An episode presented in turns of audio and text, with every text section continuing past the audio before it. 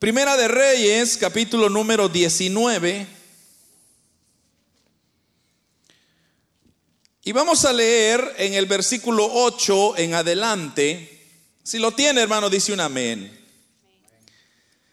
Dice la palabra del Señor, se levantó pues y comió y bebió y fortalecido con aquella comida, Caminó 40 días y 40 noches hasta Oreb, el monte de Dios. Y ahí se metió en una cueva donde pasó la noche.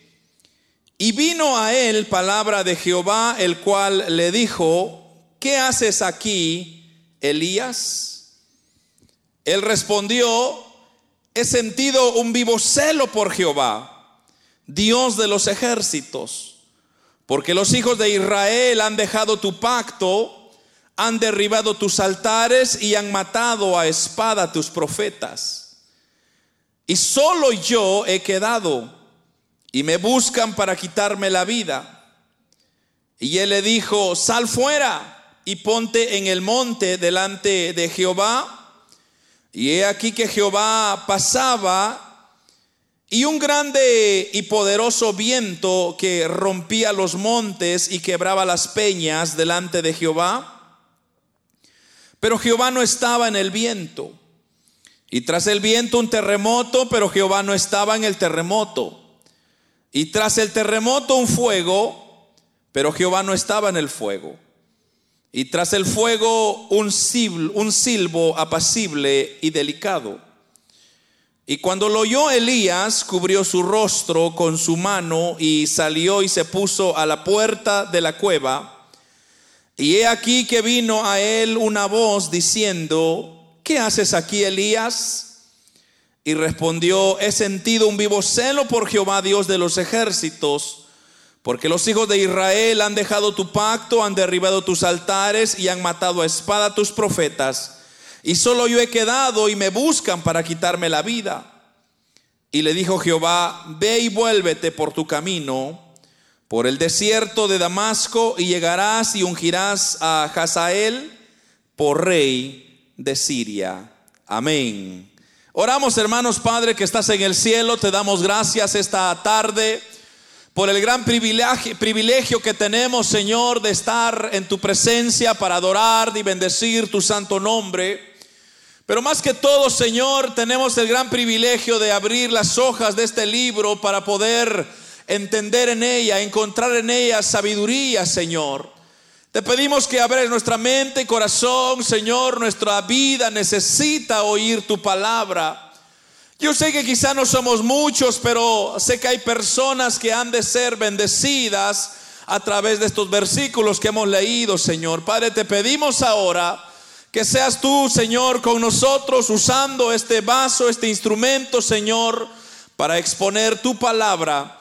Te pido, Señor, por aquellos que están enfermos, sánalos en el nombre de Jesús. Levanta al caído, aquel que no tiene, Señor, nada, ayúdale en el nombre de Jesús. Quita todo obstáculo, obstáculo, toda obra que el enemigo quiera levantar, Señor, lo reprendemos en el nombre de Jesús. A ti la gloria, la honra y la alabanza. Amén y amén. Gloria a Dios. Pueden tomar sus asientos, hermanos. Maravilloso, hermanos, estar en la casa del Señor, como lo dije, ya que el Señor siempre quiere hablar a su iglesia. Aunque como vemos ahí en algunos versículos, eh, el Señor mismo dice, o más bien Elías le dice a Dios que el pueblo de Israel se ha revelado.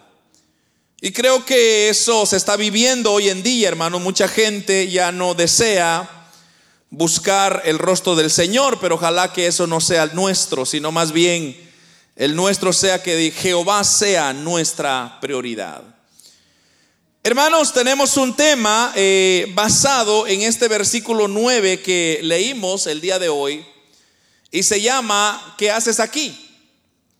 Y fue una pregunta que le hizo Elías, o perdón, Dios a Elías. Y cuando yo leía esta pregunta, eh, me, causó mucha fascinación el, indagar el, cuál es la intención de Dios al hacerle este tipo de pregunta a Elías. Ya que para mí era una pregunta retórica, porque obviamente nosotros sabemos que Dios es omnipotente, omnisciente, omnipresente.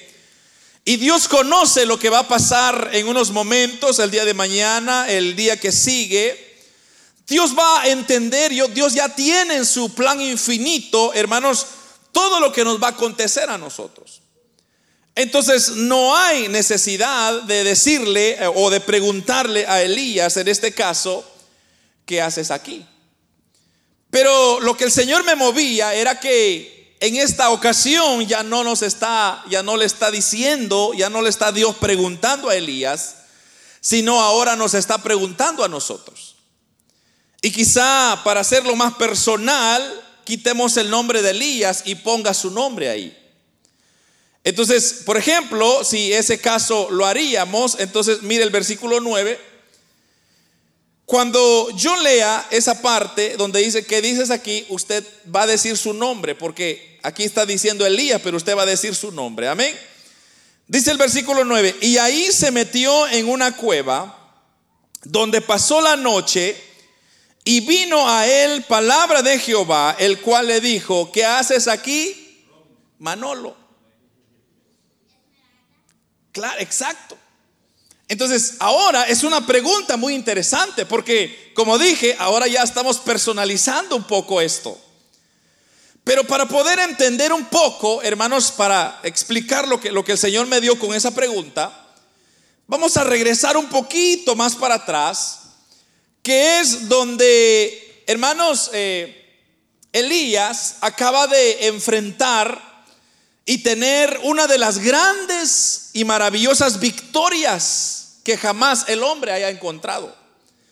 Y es que usted se recuerda en el capítulo, bueno, ahí lo, va a ver en el capítulo 18, eh, o sí, a 18, en el versículo 20 en adelante, cuando Elías, hermanos, eh, se enfrenta a estos profetas de Baal, dice la Biblia, más de 400 profetas, que estos profetas estaban o los había levantado una mujer que se llamaba Jezabel, esposa de Acab, quien era el rey de Israel.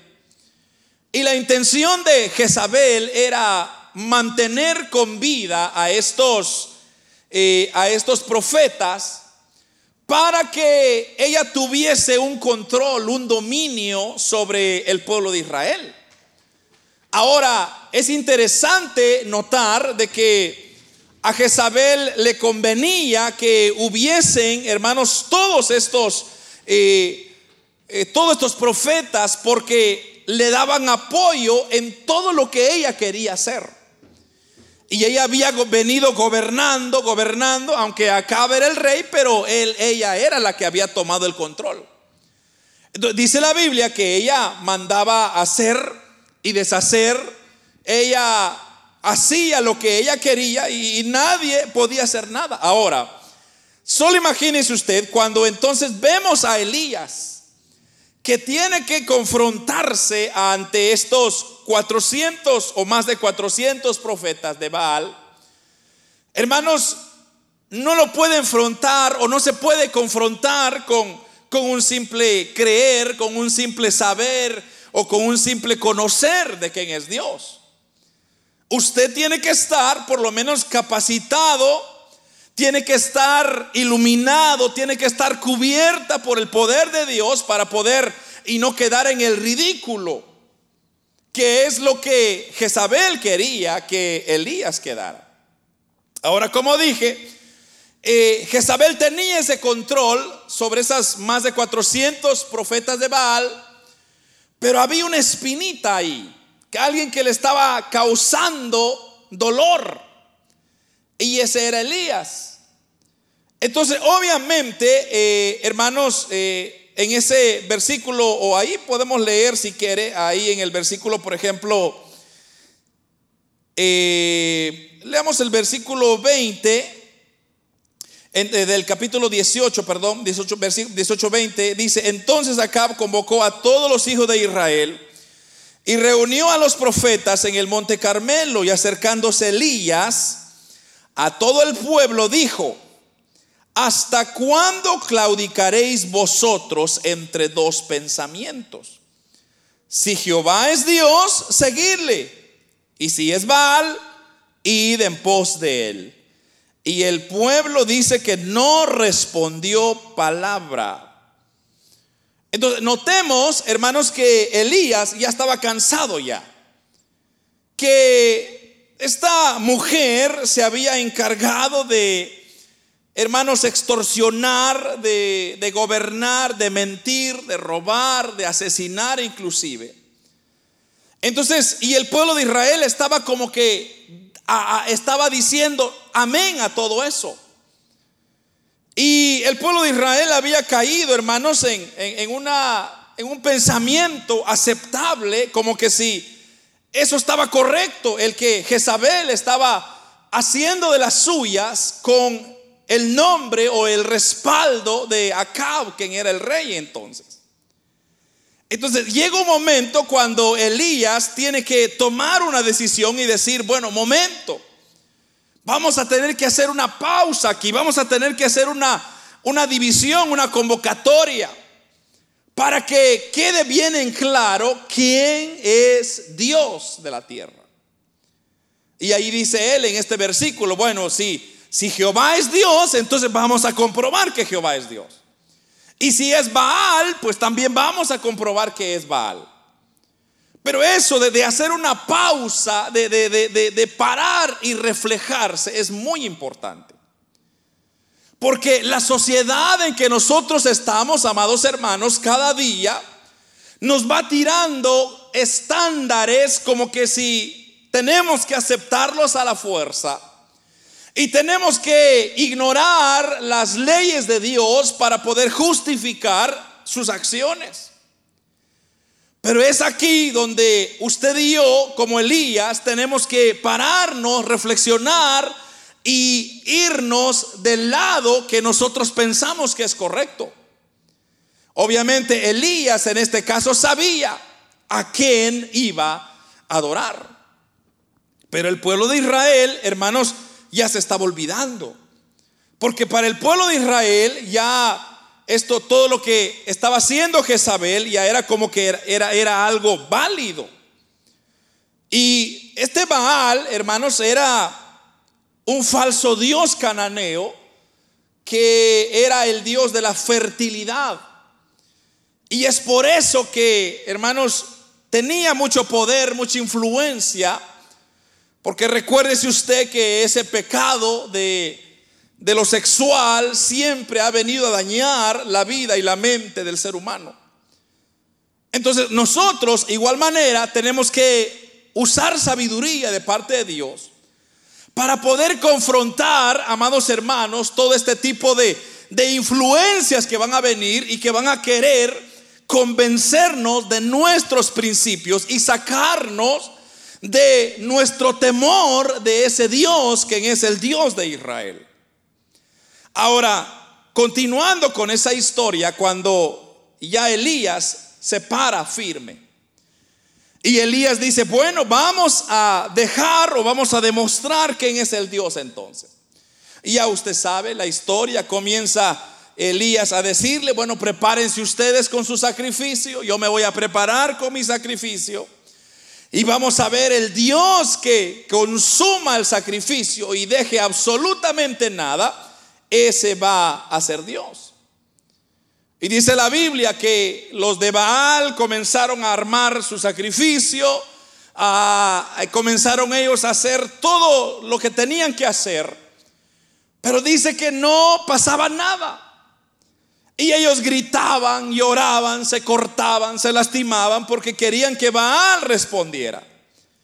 Pero ¿cómo va a responder, hermanos, a alguien que es un invento de alguien que se le ocurrió. De un Dios que hay que cargarlo, de un Dios que, hermanos, se tuvo que construir con unas manos, nunca jamás podrá responder. Lo que nosotros necesitamos es a un Dios creador que hizo y que controla la misma naturaleza y dice la Biblia que nos tiene en el hueco de sus manos.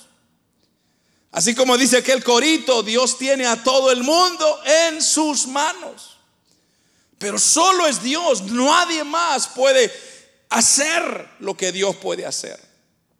Ahora Elías, claro, sabía, tenía su convicción, él sabía quién era Dios.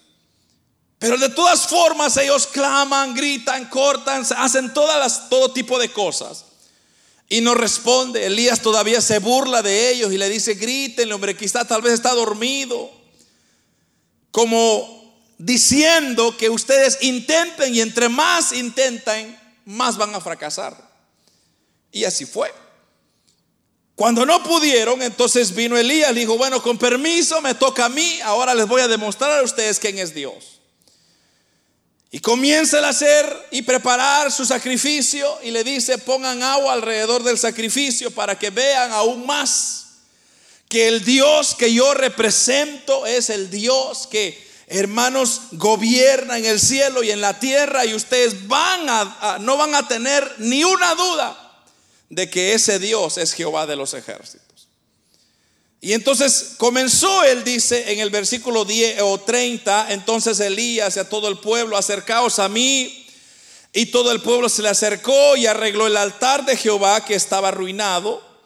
Y tomando Elías doce piedras conforme al número de las tribus de los hijos de Jacob, al cual habías dado palabras de Jehová diciendo, Israel será tu nombre Edificó con las piedras un altar en el nombre de Jehová después que hizo una zanja alrededor del altar en el que cupieran dos medidas de grano. Versículo 33. Preparó agua o preparó luego la leña y lo cortó el buey en pedazos y lo puso sobre la leña. Y dijo, llenad cuatro cántaros de agua y derramadla sobre el holocausto y sobre la leña. Y dijo, hacedlo otra vez y otra vez lo hicieron. Y dijo aún, hacerlo otra tercera vez y aún así lo hicieron. De manera que el agua corría alrededor del altar y también se había llenado de agua la zanja. Entonces, ¿por qué Elías tenía que hacer tres veces esto? La respuesta es sencilla. Porque usted sabe que el hombre en su naturaleza siempre tiene preguntas. El hombre en su naturaleza pregunta, cuestiona todo lo de Dios, pero no cuestiona todo lo del mundo. ¿Se ha dado cuenta usted de eso? El hombre cuestiona todo lo de Dios, pero todo lo que no es de Dios no lo cuestiona, sino lo acepta. Entonces, para que quedara en claro, Elías tiene que asegurarse de que ese sacrificio quedaba bien en claro delante de ellos que era imposible con un poco de fuego consumir ese sacrificio. Entonces e-, era necesario que es, quedara bien grabado en las mentes de las personas que iban a ser testigos de esto, de que esto solo tenía que venir de un poder sobrenatural. Y eso es lo que la gente necesita entender de que hermanos para solucionar cualquier situación en esta vida se requiere de un poder sobrenatural. No es en las fuerzas, no es en la inteligencia, no es con el dinero, no es con la política, no es con eso. Solo es con el poder sobrenatural de Cristo. De otra manera será imposible, será un fracaso. Entonces él tenía que dejar en claro eso. Dijo, mojen, mojen, mojen. Y dice que la zanja se llenó de agua. Entonces ya no había duda alguna de alguien poder decir, es que ahí hay una trampa, ahí Elías hizo, tuvo que haber hecho algo. No, el sacrificio estaba mojado. Pero viene ahora en el versículo 37 del capítulo 18 otra vez, respóndeme Jehová Respóndeme para que conozcan este pueblo que tú, oh Jehová, eres el Dios. Mire esto. Y que, y que tú vuelves a ti el corazón de ellos. Y entonces cayó fuego de Jehová y consumió el holocausto, la leña, las piedras y el polvo y aún lamió el agua que estaba en la zanja. Entonces, ahí puede usted darse cuenta que no hay duda alguna que fue el poder de Dios que se manifestó. Ahora, todo eso está hermoso.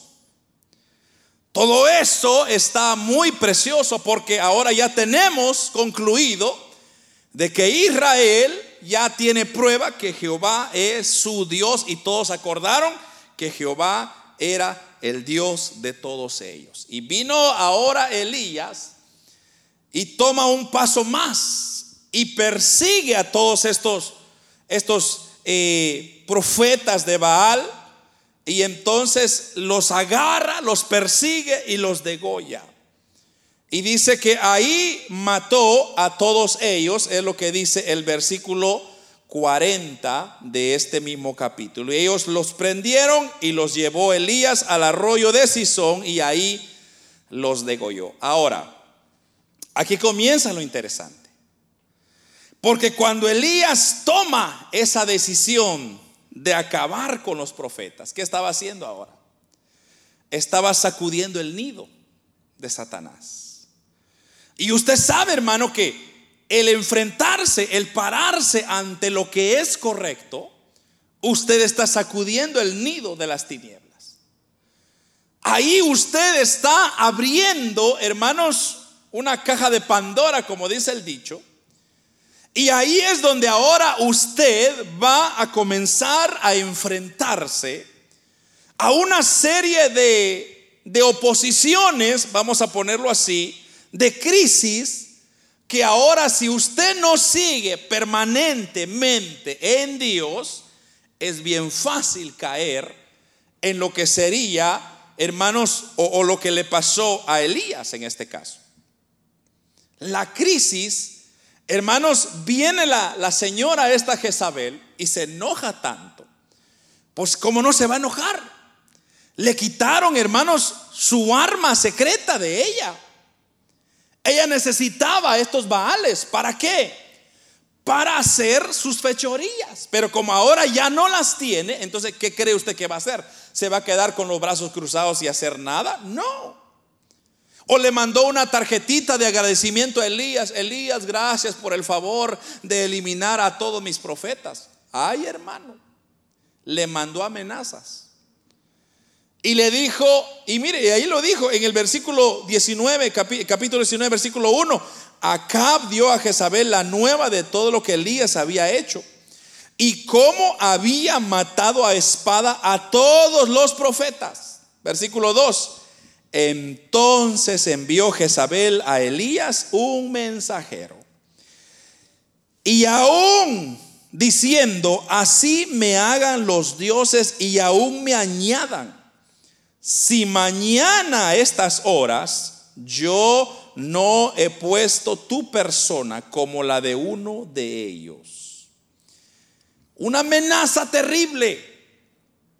Es como que el enfoque ahora se acercó a Elías y hermano, ahora Elías entra en una crisis y agarra sus maletas y se escapa, según él. El profeta, hermanos, huye al desierto y camina hasta el monte de Oreb, un viaje que por cierto es es muy interesante esto porque este es un viaje simbólico.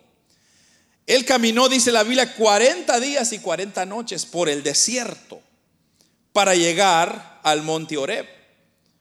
Eso, hermanos, es una ilustración de el tiempo que el pueblo de Israel se tardó en el desierto, que fueron 40 años vagando en el desierto.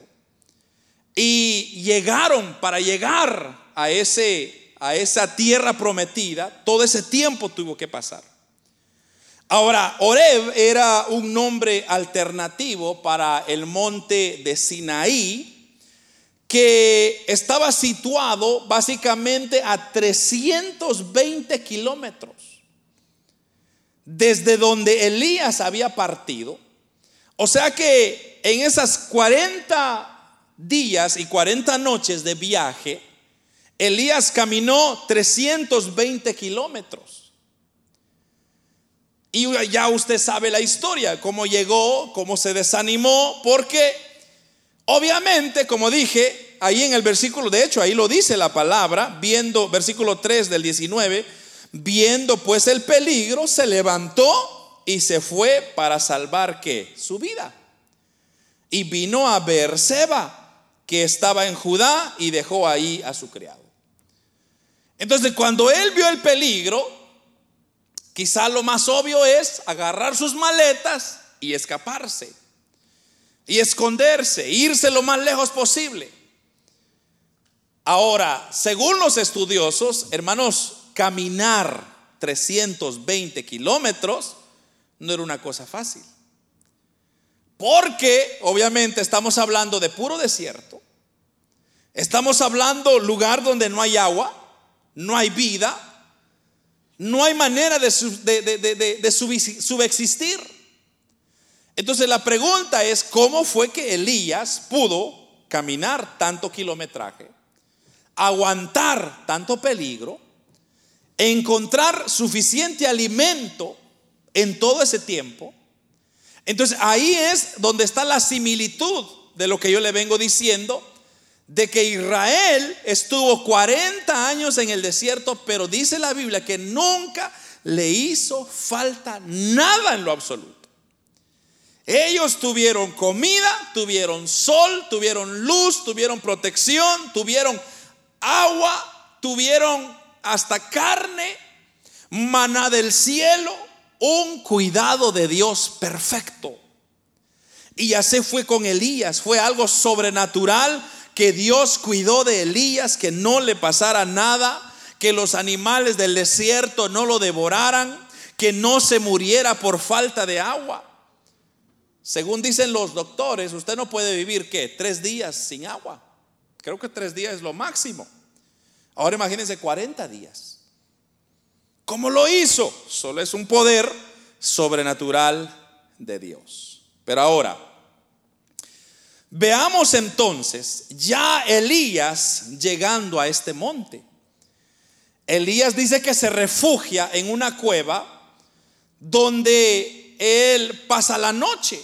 Versículo 9, ahí dice el versículo 9, y ahí se, se metió en una cueva donde pasó la noche y ahí vino la palabra de Jehová. Ahora, aquí es donde le digo yo que a mí me pareció muy interesante. Ahí es donde el profeta escucha la voz de Dios y que le confronta y le dice, ¿qué haces aquí, Elías? Ahora, como le digo, a, mí me parece muy curioso que Dios haga una pregunta así. ¿Qué haces aquí, Elías? como que si Dios no sabía. La forma como Dios lo pregunta era como que si Dios no conociera lo que Elías o las intenciones de Elías cuando él mismo se había encargado de cuidarlo, como ya le, ya le mencioné, 40 días y 40 noches. Entonces, ¿por qué la pregunta? Ese era lo que me tenía inquieto a mí. ¿Qué estás haciendo aquí, Elías? Ahora, cuando usted pone su nombre en vez del nombre de Elías, ¿qué cree usted que comienza a ocurrir? Usted comienza a darse cuenta de cuál es su propósito. ¿Por qué está usted aquí, amado hermano?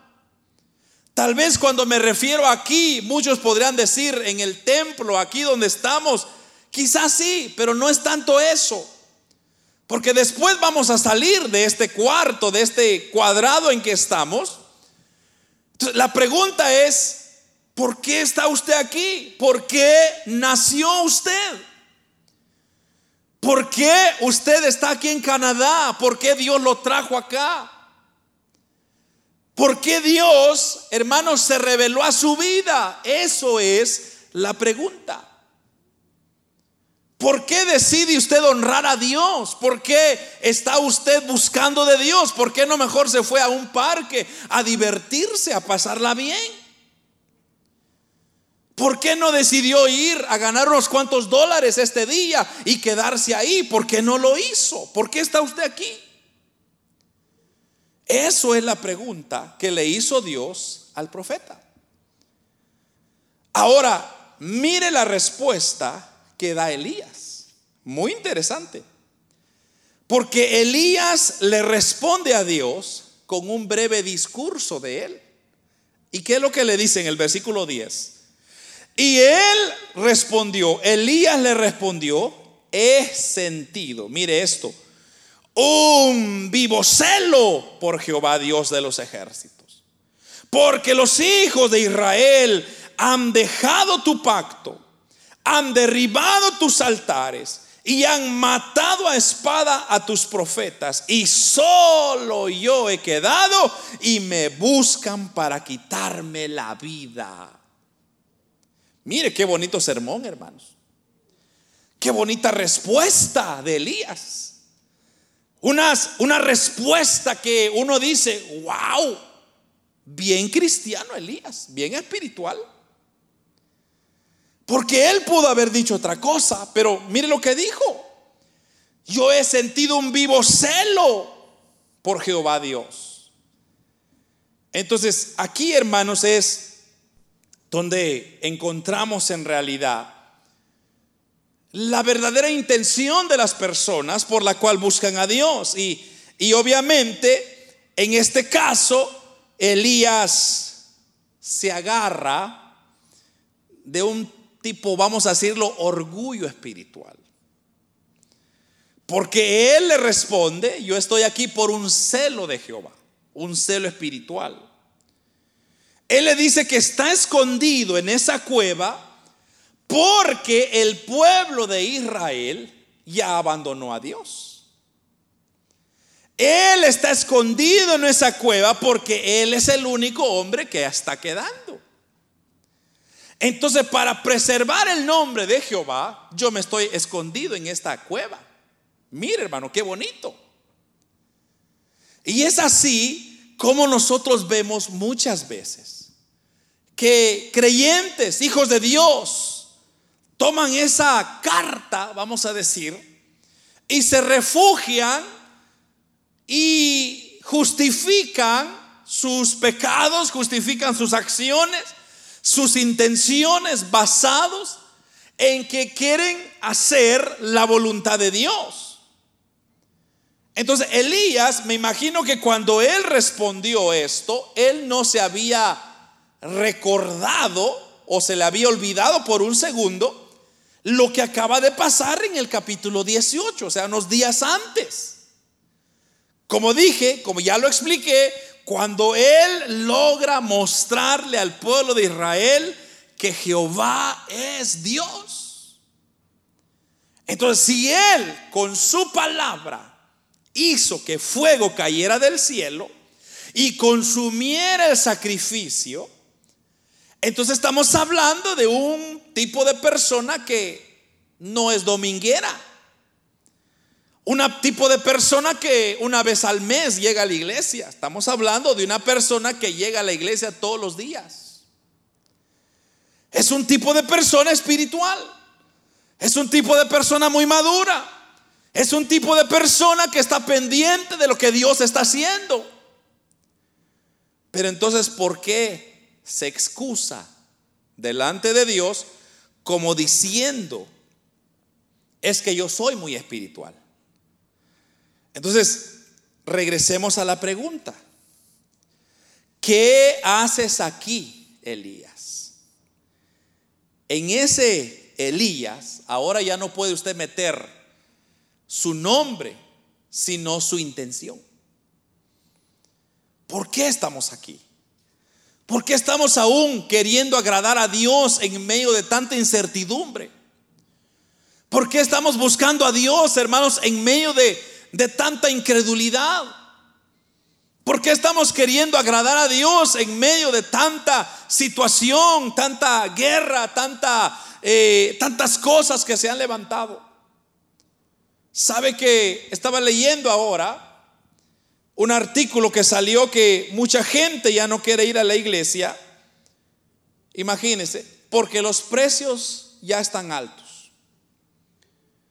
Entonces, antes no querían ir porque yo no sé cuál era su, su intención, pero el artículo dice, mucha gente no quiere ir a la iglesia porque los precios están altos. Entonces, ya se gasta más gasolina, se gasta más carro, ya la ropa para vestir ya está más cara. Entonces, como que la gente diciendo o, o amparándose bajo o justificándose bajo una sombrilla, de excusa delante de Dios. Y eso era lo que estaba haciendo Elías. Elías se estaba excusando, se estaba como que pidiéndole permiso, bueno, ni pidiendo permiso, pero no sé ni cómo ponérselo, pero él como que estaba autojustificándose delante de Dios. Como que para decirle, Dios, compréndeme, hombre. Entiéndeme que, mira, acabo de pasar 40 días y 40 noches en el desierto. Me estoy aquí refugiando porque vienen a matarme. Vienen y, vienen, eh, el pueblo de Israel ya abandonó a Dios. Entonces, lo que yo veo acá es una contradicción. Elías está haciendo una contradicción de lo que él cree. Porque si usted conoce a Dios y Dios le ha dado la victoria cuando usted más lo necesitó, entonces ¿no cree usted que también ahora Dios sigue obrando a su lado y a su favor en medio, aunque el precio de todo está subiendo? ¿No cree usted que aún así Dios lo va a sostener, hermano? ¿No cree usted que si Dios lo ha sostenido tanto tiempo, Dios lo va... ¿Por qué Dios lo va a soltar ahora? Porque los precios están caros. Dios nunca nos abandona. Los que los abandonamos somos nosotros. Dios nos ha dado su promesa y Dios es fiel a ella. Y Dios cumplirá su propósito en mí siempre mientras tanto yo le crea a Él. Pero si yo dejo de creer en ese Dios que es mi provisión, Jehová Jireh, entonces es el momento que Dios dejó de ser Dios. El momento que yo piense que, hermanos, ya Dios no va a hacer nada, es el momento que Dios dejó de ser Dios. ¿Por qué? Porque entonces Dios ya no tiene poder para sustentarme. día lo que está diciendo acá es, es que Dios, ya yo, yo creo que, mira, tu pueblo se está perdiendo, yo ya no puedo hacer nada. Eh, y puso a, un montón de excusas. Y como que según él, autojustificándose. Y la respuesta de Dios fue en el versículo 11. Mire lo que fue la respuesta de Dios. Y Dios le dijo, sal fuera y ponte en el monte delante de Jehová. Ahora, es muy interesante esto. Porque así como nosotros podemos poner unas mil y un excusas, hermano, para no buscar de Dios. Nosotros podemos poner miles de excusas para decir, ay hermano, yo ya no leo la Biblia porque ahora yo ya tengo un audio que me lo lee. Pero ¿cuántos en verdad ponemos atención a los audios? Ah, hermanos, que usted no tiene idea. Qué bueno por usted. Yo ya no oro, hermano, porque ahora pongo en YouTube una oración diaria, yo repito la oración y ya estoy bien. Yo ya no necesito ahora, hermano, congregarme porque en mi casa está bien. Ya, ya no hay iglesia perfecta, ya todos están abandonando los principios de Dios. Yo me congrego en mi casa. Yo me meto en mi cueva y ahí nadie me saca. Ahí estoy honrando a Dios. Y comenzamos a hacer una serie de excusas como aquella parábola que el Señor dijo en su palabra, que Él organizó una cena, el amo organizó una cena. Y le dijo a sus criados, vayan, vayan, inviten a la gente, den las invitaciones para que vengan porque vamos a hacer una hermosa cena. Y dice que todos aceptaron la invitación. Y dijeron, oh, wow, va a haber una fiesta, qué bueno, va a haber comida gratis, ahí vamos a estar. Pero en el momento de la fiesta, dice la Biblia que cada uno comenzó a excusarse. Uno dijo, oh Señor, perdóname que no voy a poder ir a la fiesta porque, o a la cena porque me compré unas yuntas, unos carros y, yo no lo he probado y quiero ir a probar a ver si funciona mi inversión. Y el otro dijo, me acabo de casar, no quiero perderme la luna de miel, entonces me excusas porque yo voy, estoy muy ocupado. Y, así comenzaron a excusarse el uno al otro y cuando llegaron los criados dijeron, amo, ya, ya nadie quiere venir, ya no hay fiesta, ya no hay nadie. Le dijo, ¿cómo es eso? ¿Cómo es posible que cada quien se ha excusado? Vayan, busquen a la gente de la calle, los, los pobres, los que no tienen nada que hacer. Tráiganlos y métenlos aquí en mi casa y vamos a comer porque esta comida no se desperdicia. Pero lo que yo quiero que note ustedes de la parábola es que muchos se comenzaron a excusar. Y todo mundo hoy en día se está excusando también. Porque ya tenemos tantas cosas, tenemos tantas razones válidas para decirle a Dios, Dios, yo el día de hoy no quiero salir de mi cueva. Yo ya no tengo necesidad de salir de mi cueva porque ya tengo suficiente. Es más, puede ser que me meta un accidente. Es más, el carro se me puede aguar y comienza a justificarse. Pero, oh hermano, qué triste será aquel día cuando el Señor le diga, como le dijo a Adán, se recuerda, allá en Génesis, donde Dios le hizo la pregunta a Adán, hombre, ¿dónde estás tú? Dios le pregunta hoy, ¿dónde estás tú? ¿Dónde estamos? ¿En qué posición estamos? Estamos metidos en nuestras cuevas pretendiendo que estamos agradando a Dios. Oh, amado hermano, la vida espiritual no es de estar escondida en una cueva.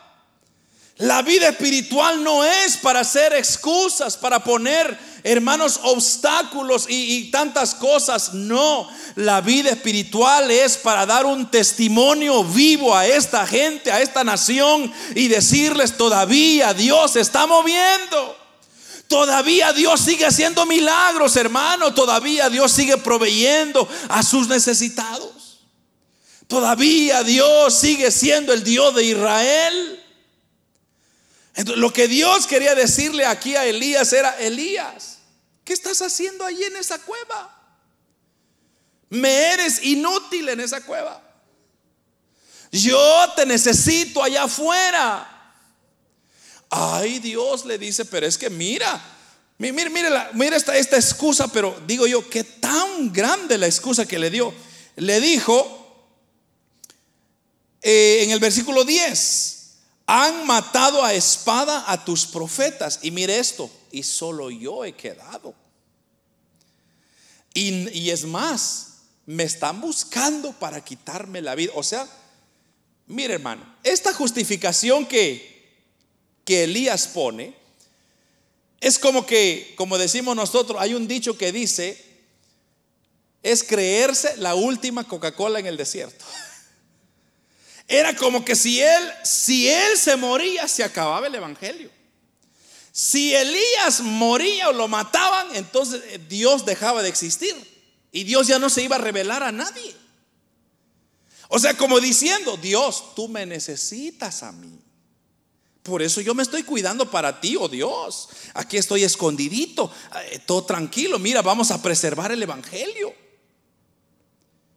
Y así anda mucha gente autojustificándose, diciendo y poniendo y excusándose.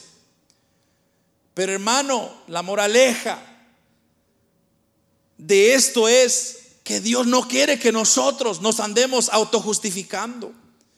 Lo que Dios desea es que usted sea valiente y esforzado, hermano que usted siga creyendo y siga confiando en ese Dios que mismo nos extendió su mano de misericordia para salvarnos y nos tiene aquí gracias a su misericordia. Yo le puedo decir a usted, si no fuera por el Señor, yo no estuviera donde estoy ahora.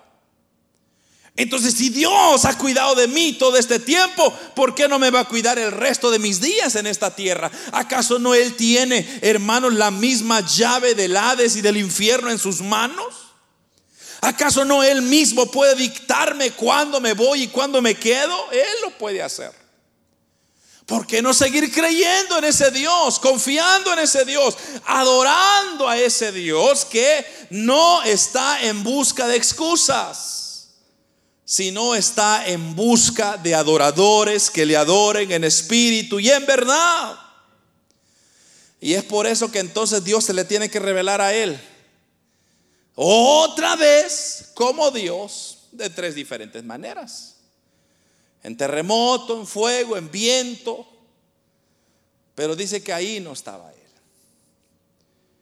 Ahora, Hermanos, esto de, la, de, la, revelación de Dios al hombre es precioso porque en realidad el hombre, hermanos, no merece el amor y el perdón de Dios. El hombre no merece el amor y el perdón de Dios. ¿Por qué? Porque el hombre, en vez de acercarse a la luz, a Cristo, lo que hace es excusarse para seguir haciendo sus fechorías y andar perdiéndose más en el pecado, gastando más su tiempo, sus días en otras cosas que no le van a beneficiar en la vida cristiana, en la vida espiritual. Por eso el Señor le dijo a sus discípulos, óiganme, asegúrense de hacer tesoros en el cielo porque ahí no entrará el ladrón, ni la polilla, ni nada que le hará daño a lo que ustedes van a invertir en el reino de los cielos. Entonces ahí nos está diciendo el Señor, yo los voy a cuidar. Yo me voy a asegurar que a ustedes no les falte nada. Yo me voy a asegurar que ustedes siempre tengan su provisión. Ustedes tengan su bendición. Pero yo requiero que no se queden en su cueva si no salgan afuera. Es por eso que él insistía en hacerle la pregunta a Elías, ¿qué haces aquí, Elías? Como le digo, hermano, un hombre de calibre de Elías, refugiándose en una cueva, excusándose. Y, y, al final, hermano, el Señor le dice, mire, en el versículo 18, me encanta esta respuesta de Dios a Elías. Yo y yo haré que queden en Israel siete mil cuyas rodillas no se doblaron ante Baal y cuyas bocas no lo besaron. Mire qué interesante esto. Dios no necesita la ayuda del hombre. Dios mucho menos necesita que nosotros le adoremos. Si Él tiene ángeles que le adoran día y noche, dice la Biblia, hermano. Y nosotros con 45 minutos de alabanza ya no estamos durmiendo. Y los ángeles día y noche están alabando a Dios. Entonces, Dios no necesita a nosotros. No, no necesita para nada.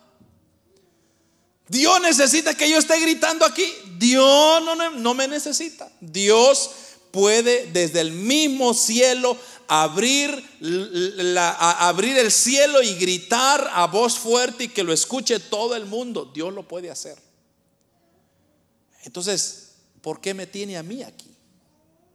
¿Qué estoy yo haciendo aquí? Es hacer lo que Dios le dijo a Elías. ¿Qué estás haciendo aquí, Elías? ¿Qué haces aquí? Si yo lo que necesito es que tú me seas testimonio a la gente. Hay, hay un remanente que todavía no ha doblado rodillas. Y tú aquí escondiendo, pretendiendo que tú eres el único hijo consentido. El niño de Dios que no le va a pasar nada porque está refugiado en una cueva. Entonces yo le pregunto, hermano, ¿qué pasó cuando él enfrentó a más de 400 hombres hace 40 días atrás? ¿Dónde quedó todo eso? ¿Se le olvidó que Dios lo iba a librar de la misma mano de Jezabel? ¿Se le olvidó que Dios lo libró en todo el desierto? 320 kilómetros de distancia. Se le olvidó que, que, que Dios era, hermanos, que lo ha protegido de todo. Eso es lo que ocurre hoy en día con nuestra humanidad. Toda la tierra, todos los países, todo el ser humano en general, ya no quiere de Dios. ¿Por qué? Porque se autojustifica. Pero Dios no está buscando excusas ya. Dios lo que está buscando es que nosotros reconozcamos que necesitamos de Dios primeramente. Segundo, Dios no quiere que nos andemos escondiendo, sino sigamos representando. Es por eso, hermano, esta iglesia seguirá abierta, aunque solo nosotros estemos. Seguirá predicando a Cristo. ¿Por qué? Porque Dios no nos quiere encerrados. Hermanos, si ganas hay, muchas ganas hay. Ya pudiéramos haber cerrado esta iglesia y haber dicho, ¿saben qué? Hermanos, no hay gente, cerremos. Eso es lo que el diablo quiere, es lo que Jezabel quería. Que nos escondemos en una cueva y no hagamos nada, no hagamos bulla, hermano, no vaya a ser que los vecinos nos escuchen. No. Lo de Dios, los que son hijos verdaderos de Dios, son aquellos que sirven de testimonio y viven para honrar a Dios en todo tiempo, hermano en las buenas y en las malas, cuando hay y cuando no hay. Nuestro trabajo y función es honrar y agradar a Dios siempre. Demostrarle al mundo y decirles, óiganme, el Dios que yo represento no es el Dios de todos ustedes, es el Dios de Israel y Él puede seguir haciendo milagros en nuestras vidas. Ese es el Dios a la cual nosotros tenemos y debemos de pararnos. Yo una vez más ¿saben qué me consuelo yo, hermanos? En el hecho de que Cristo está a las puertas. Ya un poquito más. Entonces, hoy vamos a quedarnos en una cueva. No, Señor. Hoy más que nunca vamos a salir de la cueva. Y vamos a seguir anunciando que Jesucristo es Dios y que solo en Él hay salvación de vida eterna. Solo en Él podemos ir al cielo, no hay otro. En aquel día no nos va a ayudar San Rafael, San Nicolás, San, San Tomás, San Pedro, nadie de San. Solo Cristo. Porque dice la Biblia que no hay salvación, no hay otro medio de salvación, sino solo a través de su Hijo Jesucristo. Entonces, usted hermano, no tema. Usted siga adelante, confiando en el Señor, siga honrando al Señor, aunque es difícil, sí es difícil. Y a veces dan ganas de quedarse callado, hermanos, en una cueva, que no me encuentren. Y podemos justificarnos como Elías y decir, ¿sabes qué, Señor? Casi me matan a mí, se acaba el Evangelio, Señor, en Canadá. Si yo salgo afuera a exponerme, Señor, capaz que Canadá ya no tiene un evangelio. Como que si usted fue el salvador de Canadá. Usted solamente es un portador del Evangelio de Jesucristo. Yo le he dicho muchas veces, hermano, el Evangelio de Cristo se puede ver de muchas maneras, pero yo creo que el Evangelio auténtico de Jesucristo es un estilo de vida que se vive. Es una guerra espiritual que se está peleando todos los días. Y el día que de hecho, Spurgeon, Carlos Spurgeon lo dijo. El día que las fuerzas de las tinieblas dejen de acusarnos, de seguirnos, es el día que nuestra dirección cambió para el infierno. ¿Qué está diciendo Carlos Spurgeon? Está diciendo, es normal que seamos tentados, que seamos traicionados, que seamos acusados, que seamos ofendidos, que seamos gritados muchas veces por las personas. Nos van a decir anticuados, nos van a decir aguados, nos van a decir hipócritas, nos van a decir una de cosas. Es bueno. El día que usted deje de oír esas cosas, algo mal está, porque entonces Satanás está cómodo. Ya dejó de molestarlo. Pero si hay esas luchas, usted siga adelante. Si hay luchas, siga adelante. Si hay luchas, que vengan más, hermano. Así se va a afilar más. ¿Cómo se afila el hacha? Dándole más filo. Si no, hermanos, el hacha se va a desinflar, ya no va a servir para cortar. Usted y yo necesitamos todas estas cosas, pero la ventaja que tenemos es que si Dios está con nosotros, ¿qué contra nosotros, hermano? Si Dios va de nuestro lado, todo va a estar bien, hermano. Es cuestión de tiempo.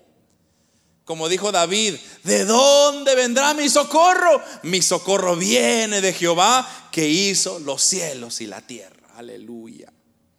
Esa es la bendición. Entonces, no nos encerremos en el celo de Jehová, como lo hizo Elías. No nos encerremos en el hecho de que, ay Señor, el pueblo ya te abandonó. Ay Señor, yo soy el único hombre que queda aquí en este mundo. Y si yo me muero, se va a acabar el Evangelio. Por eso estoy aquí escondidito en mi casa. No, hermano. Hoy es cuando tenemos que salir más y exponernos más. Y seguir haciendo la invitación. Y si nos desprecian, pues que nos desprecien, porque el día llegará cuando hay de ellos, hermanos, serán confrontados delante de Dios y ya no habrá excusa alguna para poder decir o justificarse y decir, a mí nadie me habló, a mí nadie me dijo nada. Si no, nosotros vamos a decir, mi siervo ahí, o Dios va a decir, mi siervo ahí estuvo, ahí estuvo predicando, invitándote a la iglesia y tú no quisiste, tu problema. Así que, hermanos, eso era lo que el Señor me decía, ¿qué haces aquí? Entonces, si usted se pone su nombre, como lo dije, ¿qué haces aquí, Manolo? ¿Por qué estoy yo aquí? ¿Qué estoy haciendo acá? Gastando dos horas de mi vida, de mi gasolina, de mi familia. ¿Qué estoy haciendo acá? Pues yo estoy haciendo acá honrando y adorando el nombre de mi Señor. Porque todo lo que yo pueda hacer por mi Dios no compensa lo que Él ha hecho por mí. ¿Cuántas cosas no ha hecho Dios por mí, hermano? ¿Cuántas guerras no se han peleado esta noche para que usted siga adelante aquí de pie? Si tan solo tuviéramos una idea. Entonces, ¿cómo no vamos a seguir adelante? Claro que sí, hermano. Seguimos adelante, sí seguimos. Seguimos anunciando que Jesucristo salva, sí seguimos. Porque nuestro Dios es nuestro amparo y nuestra fortaleza. Amén.